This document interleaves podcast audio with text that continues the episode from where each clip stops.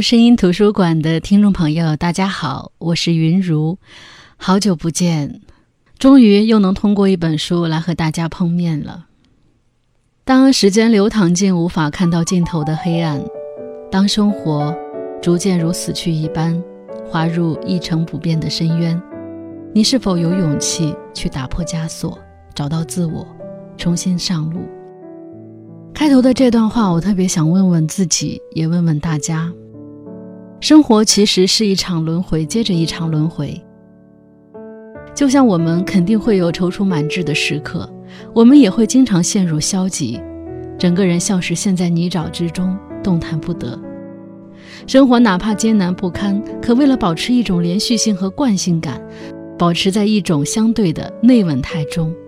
哪怕所处的环境令人不安、不适、焦虑，我们可能也会依旧待在原地，因为害怕改变，所以躲闪，所以逃避，以消极对抗消极，仿佛这样，那些缠绕我们的黑线就会消失不见。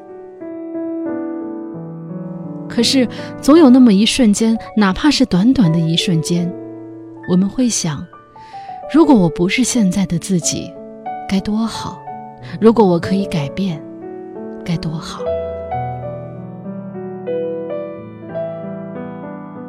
每个生命都会经历高潮和低谷，哪怕是在退无可退的人生角落，也总有一种力量能带你穿过生命的幽暗时刻，破茧重生。这段话来自法国作家维尔吉尼的《我余生的第一天》，而这本书就是今天想分享给大家的。维尔吉尼是法国现代文学作家，这本书是他的处女作，自2015年出版便一直畅销不衰。维尔吉尼的作品聚焦当下普通人的生活困境，善于把握人物生活的细微之处，并以文字抚慰人心。我记得书中有一个特别奇妙的比喻，他说：“生活就像一场魔术表演，小时候。”我们只看到台前的表演，神秘莫测，令我们惊叹不已。我们提出各种问题，渴望懂得更多。然后我们长大了，幕布渐渐被拉开，我们意识到里面是有多么的复杂，实际上并没有那么好看，有时甚至会很丑陋。我们万般失望，可我们依然感到惊叹不已。那么接下来。我们就来通过书中的故事，来看看生活这场魔术表演到底给他们带去了什么。故事是从玛丽的丈夫四十岁生日那天开始，玛丽像曾经每个满十的生日一样，为丈夫准备一个生日惊喜派对。但这次礼物不太一样，玛丽准备的礼物是自己的出走。并且邀请丈夫的四十多个情妇同时来到家里聚会。玛丽曾经也是个有炙热梦想的人，她努力学习，考上心仪的大学，准备开始未来新的生活。她喜欢一切新鲜的事物，喜欢颜色明艳的饰品，喜欢旅行，想着以后找一个爱自己的男人，生五个孩子，吵吵闹闹挤在客厅看电视。一切都很顺利，直到她遇到丈夫鲁道夫。她未婚先孕，只能办理退学。在一个平常的午后，两人吃完甜品，鲁道夫向她求婚。随意的求婚，求婚场景都没有她想象的用心动人。但那时她好歹爱的炙热，也不顾许多，就嫁给了这个她爱的人，鲁道夫。也娶到了一个爱他的人。年轻的夫妇发誓要永远在一起，直到死亡把他们分开。玛丽试着坚持这一信念到最后，直到她发现自己居然迫不及待地想要死亡赶紧来临。生活前两年还算顺利，她生下了大女儿后，鲁道夫要求她成为全职的主妇。她的日子逐渐变得无聊而苍白。她曾想在孩子大些后重新办理复学，或者找一份工作，而鲁道夫控制了他的一切，千方百计令他屈服于他的想法，甚至是家里的装修也严肃刻板。鲁道夫不许她用明艳的颜色来装点家里，因为他说那样很娘。时间慢慢推移，当玛丽以为生活要一直这样无味下去时，她有了第二个孩子，一切似乎重新亮了起来。他为他想好名字，装饰他的小房间，为他织好小衣帽，但最终，他失去了这个孩子，他尚未出生的孩子。而丈夫只是随意敷衍地安慰了几句，毕竟对他来说，这个孩子还尚未存在。起初知道丈夫出轨时，玛丽天天以泪洗面。可到后来，她的心渐渐麻木，渐渐看开，也渐渐的不再嫉妒。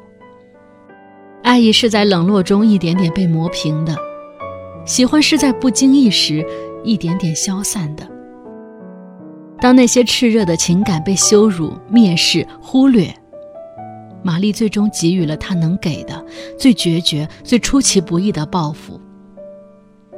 她在丈夫生日那天离家出走。踏上了一艘环游世界的游轮，在这趟名为“一个人环游世界”的旅行中，汇聚了各种各样失意挣扎的人，其中有六十多岁的安娜。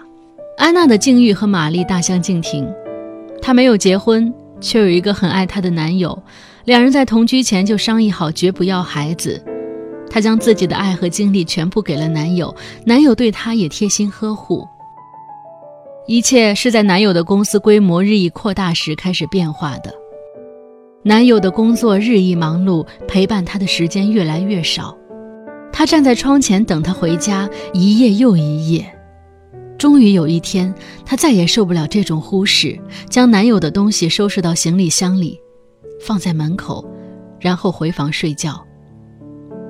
第二天，箱子不见了，男友也再没有回来。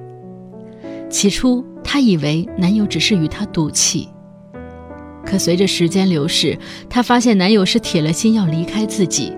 无论她如何打电话、如何留言、如何哀求，他都没有任何回复。他仿佛从他的生命中消失了，他们共度的几十年仿佛从未存在过。而安娜报名的这次旅程，是为了挽回她做过的最后努力。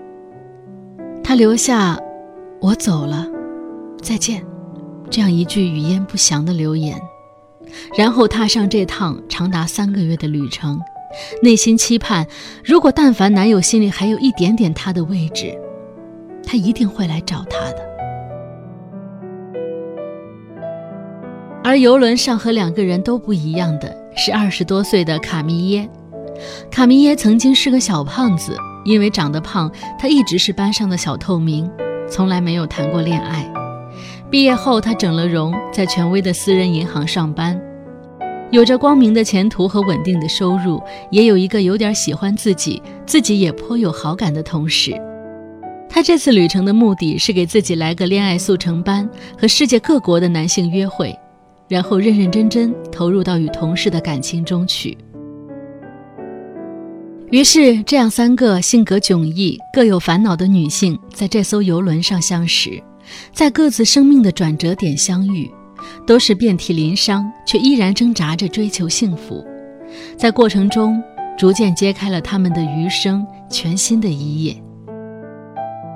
在船上，他们遇到了十八岁的音乐少女安热丽克，八十多岁丧妻的老绅士乔治和丧夫挑剔的玛莲娜。还有妻子因癌症离世的中年记者洛伊克，大家都怀着一段难以言喻的悲伤往事，登上这艘期盼遗忘的游轮。航行中的游轮仿佛拥有着某种魔力，许多奇幻的、瑰丽的故事都发生在船上。从泰坦尼克中的那份真挚热烈、永不忘记的爱情，到少年派的奇幻漂流中，派在船上漂流七十六天、成长蜕变的奇妙经历。作家们都喜欢赋予船一些独特的象征性，它与世隔绝，却又自成一方天地。船似乎是连接着生与死、心与相、过去与未来的媒介，船也将人的想象与现实分隔开来。它将人拖出繁复琐碎的现实生活，变得简单而纯粹。在船上，你无法选择你能看到的景色，你只能跟随着它的路线不断前进。而船上发生的一切又珍贵易碎，带着欺骗性。只要你想，你就完全可以忘记在船上发生的事，因为当你踏上陆地的那一刻，船上的一切也再与你无关。这就是在这艘环球游轮上发生的故事。他将这三个面对生命巨变的人，一边拖进了美妙的风景，一边又推入与陆地的联系。生命有很多冒险。他们出现在人生中的任何年龄段，从幽深潮湿的雨林到干净明朗的海底，从高耸陡峭的悬崖到宁静清幽的山谷。三个女人像孩子一样嬉闹，享受着前半生无论如何都无法想象的美景美食。她们在这场原本预计孤单的独旅中结伴而行，分享着各自的烦恼与快乐。而在船上也发生着全新的故事。一直相互看不惯的欢喜冤家玛丽和洛伊克对彼此产生了好感。两个八十岁的老人乔治和玛莲娜竟然相爱了。当玛丽问起时，玛莲娜笑着说：“爱情可以发生在任何年龄段。”这句话也令玛丽反思起经过那样痛苦婚姻生活后的自己，是否还有再一次爱上别人的力量和勇气。在自己对洛伊克的微妙好感与自己这趟旅程的意义间来回挣扎。他似乎回到了几十年前，还是一个春心萌动的少女的时候，去为一个喜欢男孩的微小举动而心跳、猜忌、吃醋、委屈。是勇敢从心追寻新的爱情，还是保持理智，绝不踏入爱情雷池半步呢？爱情可以发生在任何阶段。但每个阶段的爱情却并不一样。二十岁的爱情是无条件的、不理智的、热情洋溢的，人们以为它会永恒，从不曾想有一天，爱情会自己消失。这份坚信它会一直存在的幻想深入骨髓，诺言和人生规划也混杂在一起。玛丽记得曾经在婚礼上，婆婆对她说：“好好享受现在无忧无虑的日子吧。”毕竟，它不会永远存在下去。当时，玛丽觉得婆婆太悲观，还在心里发誓说要证明给对方看，这句话是错的。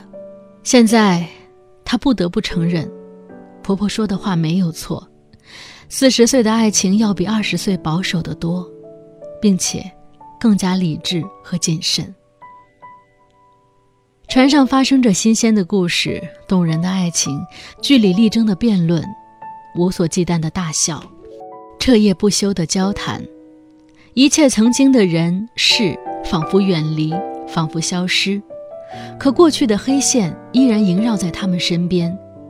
玛丽的丈夫不停地通过电话和邮件骚扰她，她威逼利诱，软硬皆施，她无法忍受自己的玩具竟然敢背着自己逃跑。安娜寄出的希望挽回男友的一张张明信片、一通通电话，皆石沉大海。卡米耶也因为长时间的离职，被公司以一次之前小小的工作失误而辞退。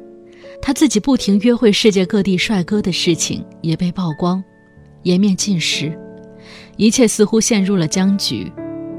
真的可以改变吗？真的可以重来吗？上苍不会亏待任何一个下定决心、希望向死而生、期待破茧重生的人。玛丽在两个女儿和姐妹的支持下，从心中彻底斩断了丈夫的联系。曾经被自己当做爱好的织毛衣这项技能，因为她织的花型独特、手法精巧，经过卡米耶精心设计，发布到网上后，受到了众人的追捧。故而，三个人也创造了自己的针织品牌，以他们三人名字的合称“马卡纳”为名。而安娜的男友也在他们环游至泰国时，早早地等候在游轮上。他也想着安娜，以至于根本无法等到这艘船驶回法国。卡米耶虽然失去了工作，但他却在旅程中找到了真爱，并认识到自己与同事其实并不合适。未经卡米耶允许就曝光他的记者因为愧疚，为他们在自己任职的报刊上宣传了他们的毛衣品牌。三人的品牌大火，一举解决了卡米耶失去的工作，也解决了玛丽的经济来源。安娜跟随男友率先离开游轮，卡米耶也迫不及待去寻找那个让自己真正动心的男人。两个好友的离开让玛丽有些失落，但洛伊克的存在使她宽慰许多。她在之后的相处中越来越认定自己的心意。洛伊克曾经抄录过这样的一首歌的歌词，并悄悄通过门缝塞进玛丽的房中。一成不变的日子，如水无色又无味。我愿用十年等来回眸一见，离开城堡宫殿，奔赴站台，舍弃安乐，只是为了一次冒险。未来不确定，才能够继续等待。用死气沉沉的岁月换一线生机，不顾一切去寻找疯狂的契机。手握车票，踏上各种旅行，不管目的地，只在意风景。抹去这些空白时间，生活就会光彩重现。